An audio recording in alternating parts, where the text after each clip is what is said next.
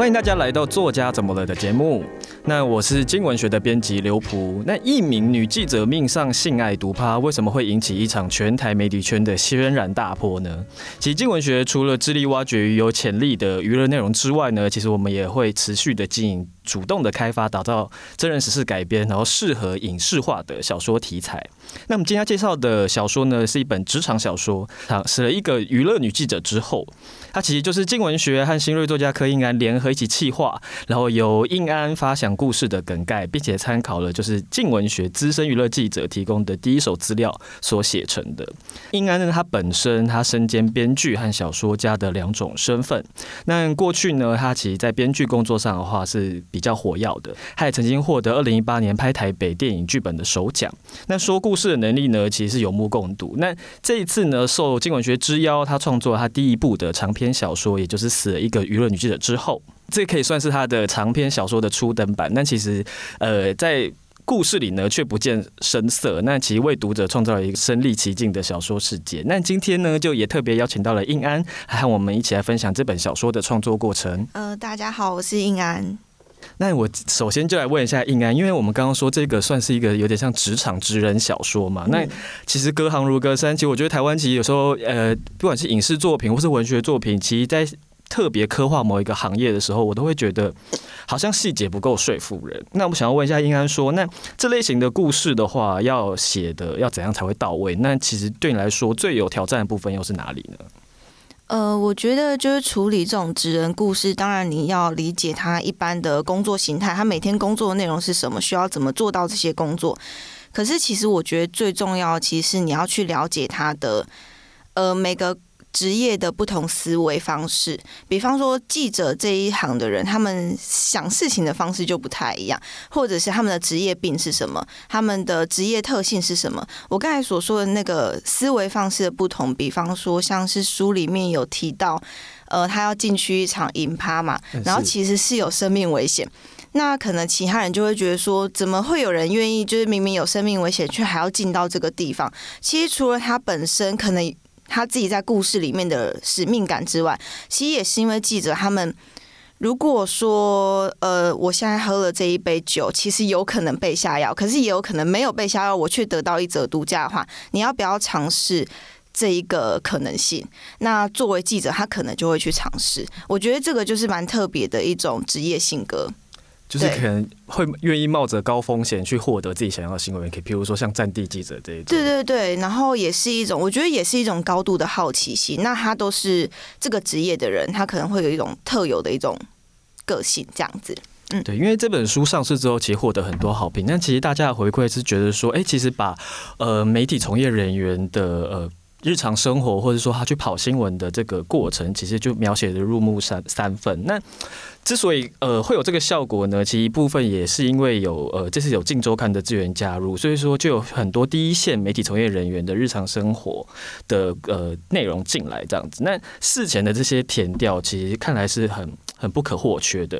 那我想问一下说，因为呃在跟就是。跟记者啊，或是跟相关的人员，就是在进行填调的时候，一定会收集到很多资料。那我想要问一下，说，呃，因为在那么多庞杂的填调资料里面，你要怎么筛选？因为其实常常会面临到一个状况是说，哎，其实填调的资料很多，那可以写有趣的东西也蛮多的，可是通通塞进书里的话，也许不一定那么适合。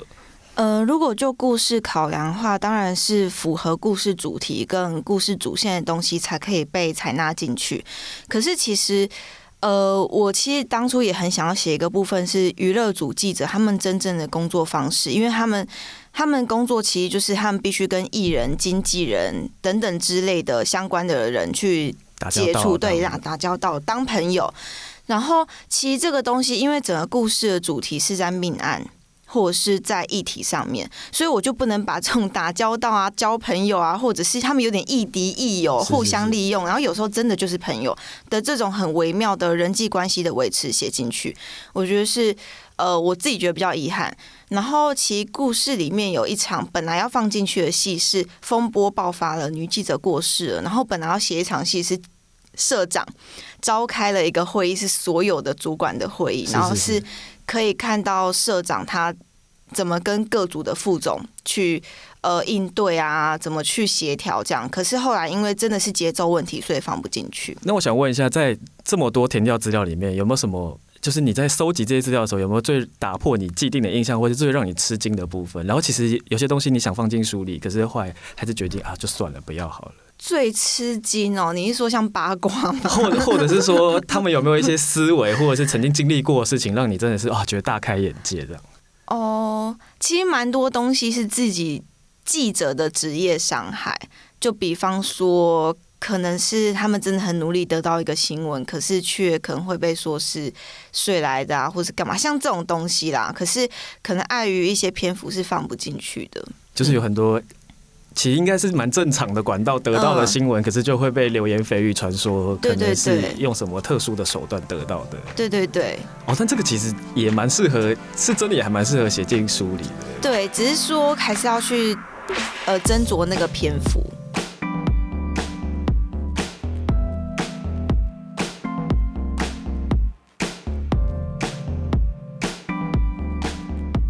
想问一下，就是因为书名啊，其实呃不一定常常在职业上面一定会加上他的性别，可是其实在这个书名的话，其实就有呃特别强调是女记者。然后因为其实，在帮这本书写序的马欣，其他也有提到说，其实娱乐新闻是阴性的。那我想问一下，说，哎，在这本书里面，你的呃女性角色的设定，一开始就想象她呃有设定她是怎样的性别吗？然后呃这样子女性的设定对故事的开展有没有什么影响？这样子？嗯嗯、呃，就其实死了一个娱乐女记者之后，这个书名其实是静文学的同事帮忙想的。呃，因为其实我自己真的不太会想书名，可是如果要说就是。对于女性角色的塑造的话，对，其实因为一来当然是因为娱乐组大部分真的都是女记者，嗯，然后二来也是因为当初也真的想要写一个充满很多女生，就是各种女性视角的一种故事，是，然后觉得很有趣，只是说。后来在书写的过程中，并不会特别的去提醒自己说这是一个女性故事，因为我觉得就跟你在写男生的故事，你也不会一直提醒自己说这是个男性故事，对对对对对对，所以后来就会比较忘掉这个设定。可是写人这件事情是好玩的。那这本故事里面的其实很多角色都蛮让人印象深刻的，所以我想问一下，应该说在角色设定上的话，呃，有没有什么特别的巧思？有哪个角色你写起来是觉得特别过瘾的？嗯、呃。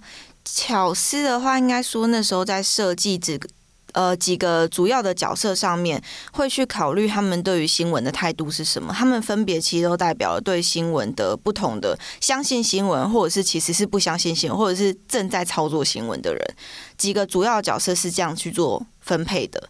然后呃，刚才是问特别喜欢的角色，有没有特别在笔下有没有特别写的特别过瘾，或者说其实自己也觉得哎设定还蛮得意的的角色这样。如果要说特别喜欢的角色，其实是故事里面的狗仔大海啊，我也蛮喜欢大海的。对，因为大海他，当然一方面是因为他的设定没有那么的沉重，他只要一出现就可能会是比较开心的场合。是是是，对对对。然后二方面也是他对于新闻是真的是一个很热在其中的人，他完全很喜欢他的工作，所以他在做。每一件事情，你会感觉到他的乐在其中，跟他很很 enjoy 的感觉，所以我写到他的时候会特别开心。对，而且其实虽然他不是一个最主要的推进故事的角色，可是其实我觉得他在故事的后半段，其实他蛮蛮蛮长，都扮演一些蛮关键的的地方的状态。对对对，是。但其实常有人说，就是呃，历史就是大人的故事这样子。那其实应该他本身的背景，他其实作者姐姐也都会写，他其实以前大学的时候一开始是念历史系的。那为什么后来会就是转变说想要开始往比如说影视方面，比如说成为编剧啊，或者是当小说家？其实两个都是一个说故事的方法。那对你来讲，这个转变我是有何来有自吗？哦，因为。因为我不太喜欢读书，对，尤其历史要读很多书。就是其实呃，应该说历史本身这门学问是很有趣，只是每一个东西本来就是你要钻研下去的时候，你就要费很多心力嘛。那我后来就觉得走学术可能不太适合我的个性。那我平常又很喜欢看电影啊，然后阅读小说等等之类，所以也很喜欢创作。所以那时候就想说，那我试试看来考这个电影所。没有考虑，比如说去读，比如说台文所啊，或是中文所直接就是把志向其实大概就比较摆在就是跟电影的创作这样子。对，因为这几个所相对还是有一些比较学术的东西嘛。然后呃，像是我们所的电影所的话，就比较多都是在创作上。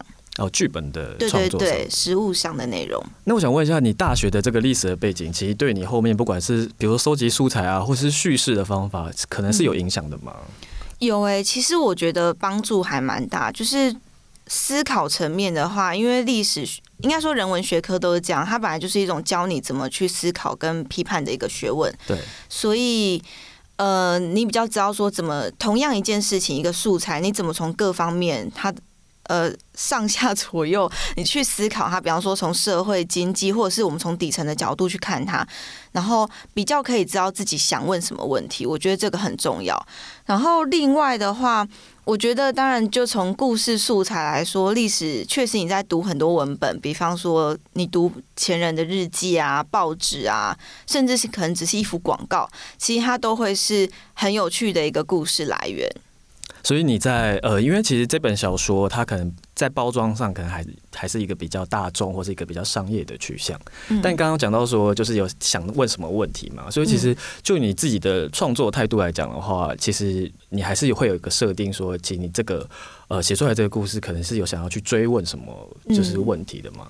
对，呃，我觉得，因为我觉得小说它是一个比较自由，我我自己觉得它对我来说它比较自由，所以我其实有点贪心的想抛出很多的我自己的看法。那其中一个很重要，当然就是到底新闻有没有作用？新闻是什么？那新闻到底对这个世界它的帮助是什么？对。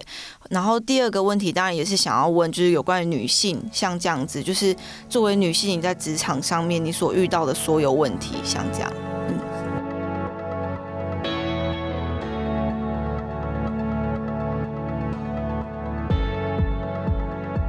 刚刚有说到，就是因为之前就很喜欢阅读，然后很喜欢看，比如说各式的影视作品嘛。那我想问一下，应该平常的阅读的取向，或者是比如说追剧看剧的取向，大概是哪一种？嗯，因为就是创作就是工作 关系，所以其实所有的。所以你在做功课吗？有时候觉得 常常也在做功课，是不是？对对对，其实应该说，其实都要看，好像就不太能够偏食。可是还当然还是会有自己特别喜欢的。那在以前还可以偏食的时代，会比较喜欢哪一类的作品？其实也，其实直到现在还是有偏好的作品。比方说，我比较喜欢一些社会写实的东西，嗯，就跟我可能写这本书其实有点类似。然后我喜欢，应该说没有特别说哪一种类型电影，因为有些类型电影，比方说喜剧、惊悚、悬疑等等这些这些类型电影，并不是说特别喜欢哪一个取向，而是说在里面的哪些元素我喜欢。比方说，如果他把人讲得很透彻。把人讲得很精彩，这个我就会觉得，哎，这部电影我非常的喜欢。所以喜欢的作品或者创作者的话，可能有一个，我可以说有一个共同点，是他可能就是在洞察人心或人性这方面是非常就是尖锐，或者是就是很到位的。对对对对对，因为其实呃，大家可能会觉得沉重的东西，它可能才有这个面向。可是其实有有时候看似轻松，或是甚至是喜剧，它其实也是有这个很有 insight 的这这一部分。对对对，像。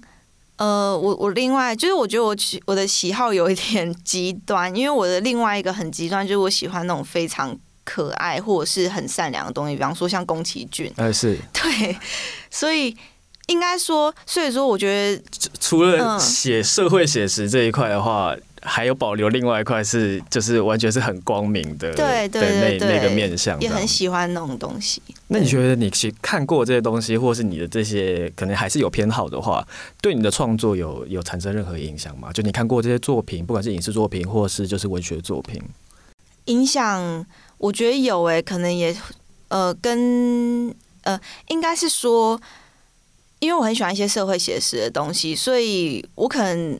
我还是比较偏好说写一种东西，是中间无论经历如何的困难，生活可能很黑暗或者是什么，可是最后其实是有一道曙光。就是我其实很喜欢这种很王道型的这种叙事，就是虽然中间历经波折，可是最后可能还是会把缝，对对对，就把裂缝炸开之后，有点光明透进来的感觉。对，就是还是你可以看得到，其实前面还是有希望的，不是一路走死。对。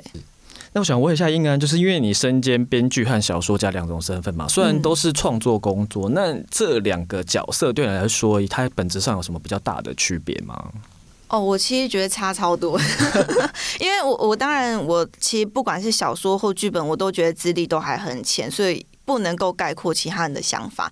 那就你本身的 想法和经验分享的话，呃，就是我自己的话，我会觉得小说比较私人一点，因为你可能写十几万或者更多字，其实都是你在跟自己在相处，比较少会是别人需要介入你的时候，对，所以你可能比较可以自由发挥。然后把你很多你想想想讲的东西都放进去，可是到剧本阶段，它就是一个团队合作，那你需要听很多人的意见，那也包括说，其实剧本它也就是整个影视创作当中的一环而已，呃，决定整个作品的好坏，剧本当然占一个很重要的成分，可是，对，可是，在其他的部门，比方说呃，摄影、美术或者是后置的部分，剪接，其实他们都占有很大的一个说故事的。